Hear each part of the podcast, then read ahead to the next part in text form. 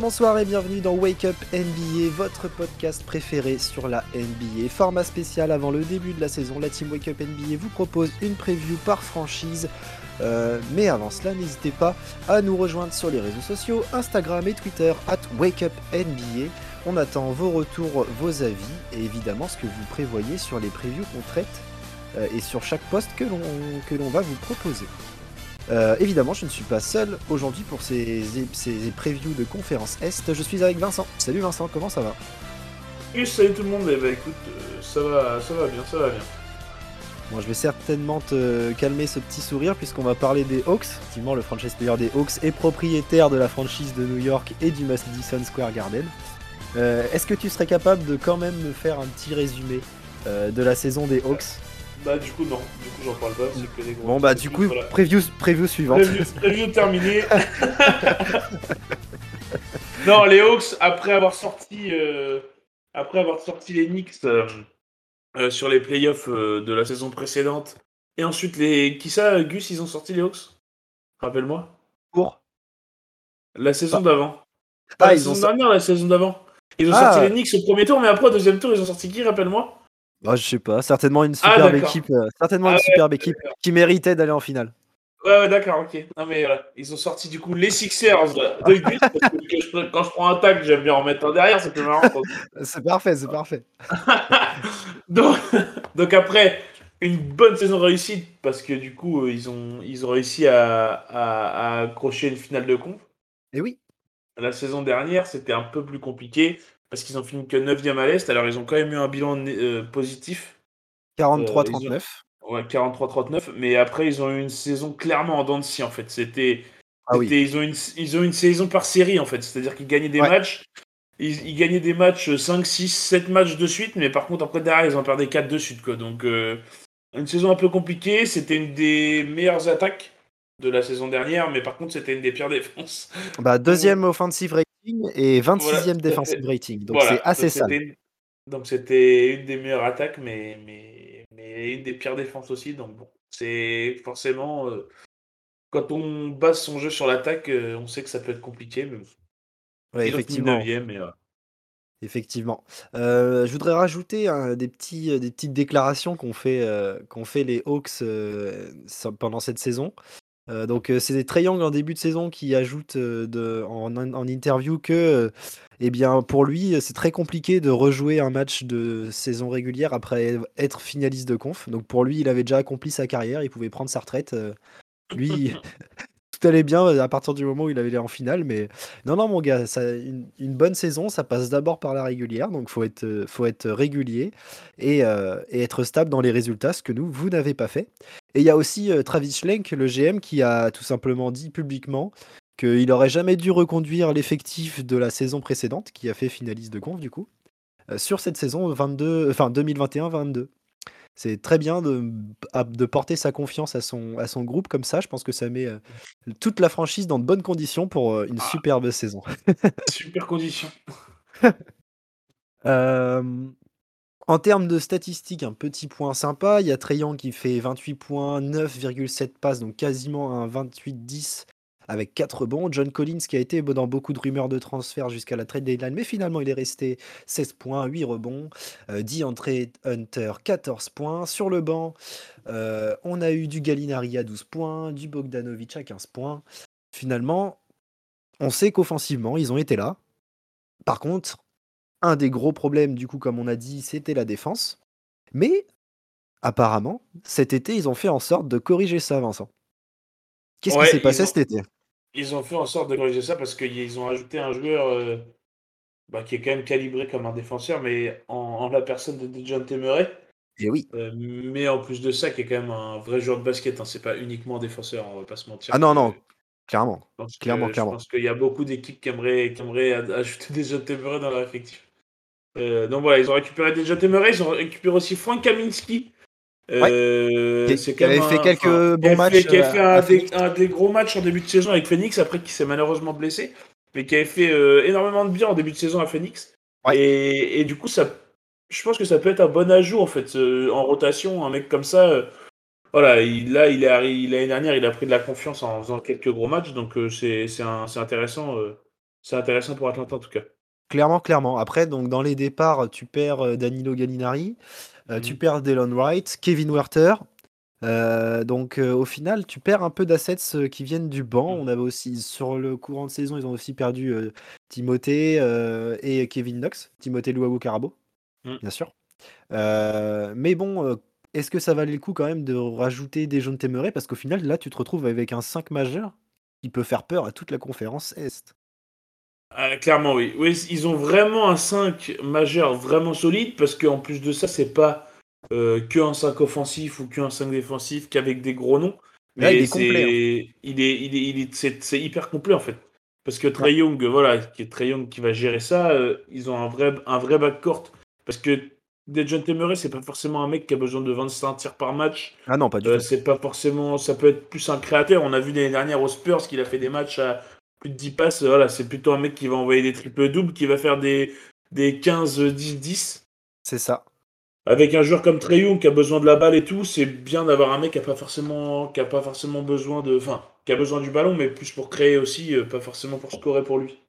C'est ça, exactement. et du euh, coup, je te mets, je te mets sur un petit, un petit spot. Est-ce que pour toi, Dejan Temeray devrait starter en 1 pour décaler Triangle en 2 et laisser un peu plus de création dans les mains de Murray afin de laisser un peu d'espace à, à Young pour euh, se libérer un peu de cette balle qu'il a dans les mains quasiment 90% du temps euh, sur phase offensive Alors je pense que, enfin, moi, je me demande s'il va vraiment y avoir de 1-2 en fait. C'est-à-dire que les deux vont démarrer dans le bac court et les deux vont avoir la balle. Je pense que oui, par contre, l'ajout de Murray va diminuer le temps de possession de balle de Trey Young. C'est obligé en fait. C'est obligatoire. Et je pense que je pense que Nate McMillan va faire que Trey Young ait moins la balle.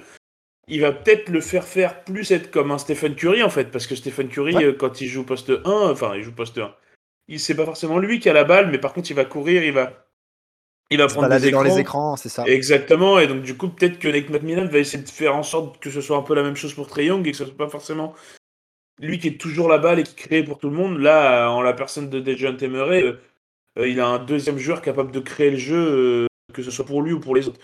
Donc, à mon avis, on verra moins la balle dans les mains de Trey Young, même si dans tous les cas, il faut lui donner la balle parce que. ah bah oui, bah forcément, c'est extraordinaire.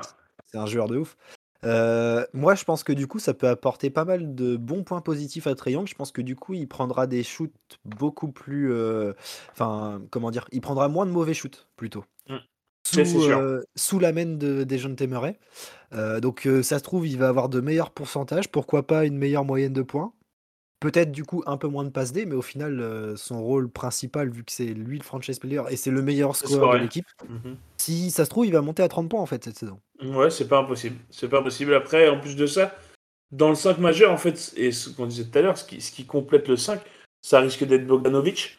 Ouais. Bogdanovic qui est pareil, qui est un mec qui a pas forcément besoin du ballon et qui va être vraiment, lui, dans un rôle de shooter, je pense.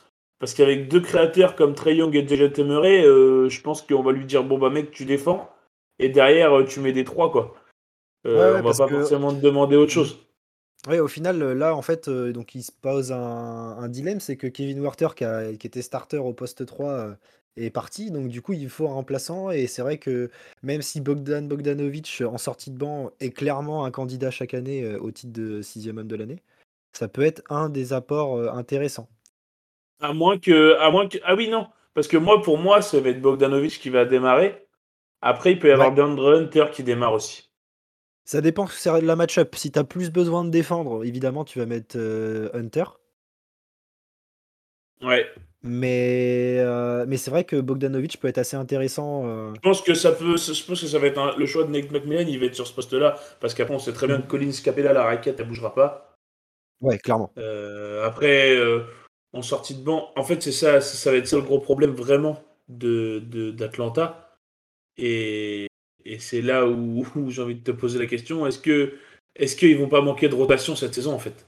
Ah, Je pense que ça va être un peu juste au final parce que de joueurs capables d'être euh, importants et, d'une certaine façon euh, dominants en NBA, je vois pas de, super nom. Euh, on a Onyeka Okongu, le, enfin non, c'est sa troisième saison. qui est un super pivot qui a amené beaucoup de choses intéressantes sur le peu de, jeu, de temps de jeu qu'il a. dans, l'idée, ça peut être avec un, temps de jeu amélioré, il peut faire un double-double de moyenne, j'en suis convaincu. La saison dernière, il tournait, euh, si je ne me trompe pas, à 8 points 6 rebonds. Il a joué 48 matchs avant sa blessure. C'est un joueur qui va permettre euh, justement de compenser sur certains points euh, Capella, lui, euh, on sait que c'est un super défenseur, mais il lui manque euh, certaines choses, notamment un peu de shoot à, mi-distance. Je ne dis pas qu'il faut qu'il s'écarte à trois points. Mais Onyeka Okongu peut apporter cette création un peu plus dangereuse en termes offensifs. Et défensivement, il est capable de faire les efforts. Ça peut être un bon remplaçant, même si Capella sera starter. je pense que son temps de jeu peut être amélioré aussi. et après, bah, effectivement, donc soit Bogdanovic, soit Hunter. Et au final, tu as deux arrivées qui sont correctes, euh, la fratrie Holiday, Aaron mmh. et Et Justin. et Justin Holiday. Mais à part ça, euh, je vois pas grand chose de fou, quoi. Ouais. Donc sur le banc, ça risque d'être assez compliqué, euh, pour, Macmillan de faire ses rotations et d'avoir un truc assez stable. À moins qu'un des jeunes, un rookie ou un jeune se mmh. développe de ouf et prenne ses responsabilités. Mais sur le papier, en tout cas, c'est peut-être l'un des problèmes de d'Atlanta cette saison. Parce qu'au final, tu as perdu beaucoup d'assets cet été en la personne de Gallinari, etc. Donc, euh, et de Kevin Werther. Euh, donc, euh, c'est assez compliqué à gérer, je pense. Ça va être l'une des clés de la saison pour, pour Atlanta. Oui, carrément d'accord avec toi là-dessus. Est-ce que du coup, pour toi, Murray, en tant que super défenseur, sera l'ajout déterminant de 5 majeurs? Pour éviter et le cacher, de, enfin pour cacher Trey Young grâce à Dejounte Murray? Parce qu'on sait que chaque équipe qui joue Atlanta va forcément jouer sur Triangle du fait qu'il soit petit et qu'ils savent pas défendre. Ça permet de bah le cacher un peu plus. Est-ce que tu trouves ça hyper intéressant et malin de la part du front office des Hawks? Je, trouve que ouais, c'est intéressant. Après, du coup, c'est vrai que tu perds en profondeur de banc en fait en récupérant Murray. Après, c'est sûr que pour starter, c'est sûr que c'est mieux. Après, on sait très bien que un banc un peu court, des fois, bah, ça fait des saisons compliquées en fait pour certaines équipes. Ça. Donc euh, on sait très bien que sur la saison elle est longue, qu'il y a des blessés et machin. Et en fait, on sait très bien que du coup, là, s'il y a un joueur du banc qui se blesse, bah ça va devenir vraiment ah compliqué pour euh, un joueur du 5 pardon qui se blesse. Là, ça va devenir compliqué pour Atlanta. Après, de toute façon, j'ai envie de dire, oui, ça va cacher un peu les lacunes de Trey Young, mais maintenant NBA, on sait comment ça marche. On sait que s'il y a un mec qui sait pas défendre, ça va envoyer des pics pour switcher sur lui et que ce soit lui qui soit ciblé tout le temps en fait. Ouais, mais tu vois, si, si tu startes à côté de lui euh, Hunter, bah, ça permet aussi. Enfin, au final, tu as, une extérieure qui est assez correcte et capable de switcher sur plein de postes. Parce que Murray peut switcher de 1 à 3, Hunter de, allez, de 2 à 4, on va dire. Il est un peu lèche sur le poste 4, mais au final. Euh, ouais, Hunter, il, si, si, il peut switcher sur le poste 4. Hein. Ah, bah, après, ça dépend quel poste 4. Ouais, voilà, c'est ça. Parce qu'il est quand même assez grand, il est quand même assez costaud. ouais, euh, il est long et grand, mais après, c'est euh, la résistance physique peut-être un peu légère. Ouais, ah, c'est pas un mauvais. Après, il est assez malin pour le compenser, tu vois. Ouais, ouais, on va estimer que 2 à 4, il peut défendre. Donc au final, tu te retrouves avec une capacité de switcher euh, qui est assez, assez correcte. Ouais, tout à fait. Ouais. Donc ça, moi, je trouve que c'est assez malin d'avoir été chercher des jeunes téméraires. Maintenant, il faut qu'il soit épargné par les blessures. Mmh. Parce que évidemment, sinon, ça va peser sur le bilan à la fin de la saison. Et donc, euh, la transition est toute trouvée. On part sur le prono, Vincent. Où est-ce que tu les mets, nos Hawks? Eh ben moi, les Hawks, je les mets, euh, je les mets à une place de plus que l'année dernière. C'est-à-dire que je les mets huitième à l'est. Ok. Je les mets huitième, c'est-à-dire qu'ils vont jouer le play-in. Et puis le play-in, on verra où est-ce que ça va mener, mais je pense qu'ils vont être, euh, voilà, ils vont être dans le play-in avec de grandes, chances, de grandes chances d'aller en playoff. Avec de grandes chances d'aller en playoff, je pense quand même, ouais, parce que parce qu'on sait très bien que sur un match de play-in, bah voilà, les Trey Young, Murray, Bogdanovic, ça va jouer, ça va jouer 35-40 minutes, et, puis ça va, ça va faire le taf, quoi. Eh bien, moi, je suis un peu plus optimiste. Je les mets septième, donc au final quand même dans le play-in. Mais euh, pour moi, je pense que si physiquement l'équipe tient, les résultats suivront. Il y aura une régularité offensive qui va pas tellement changer. Et par contre, en défense, tu as un gros step-up. Donc, euh, si, tu, si tu utilises euh, peut-être avec un peu trop les, le start, mais que tu, tu fais en sorte de, gérer cette, dynamique de role-player, comme on l'a dit, au final, tu peux te retrouver à gagner des matchs et à enchaîner les wins tout en défendant mieux que l'année dernière. Donc je les mets septième. Moi, ça prend deux places. Ok. Voilà, voilà. C'est ainsi que se termine cette preview sur les Hawks. On se retrouve très vite pour une nouvelle preview. Vive le basket, vive la NBA. Ciao Salut tout le monde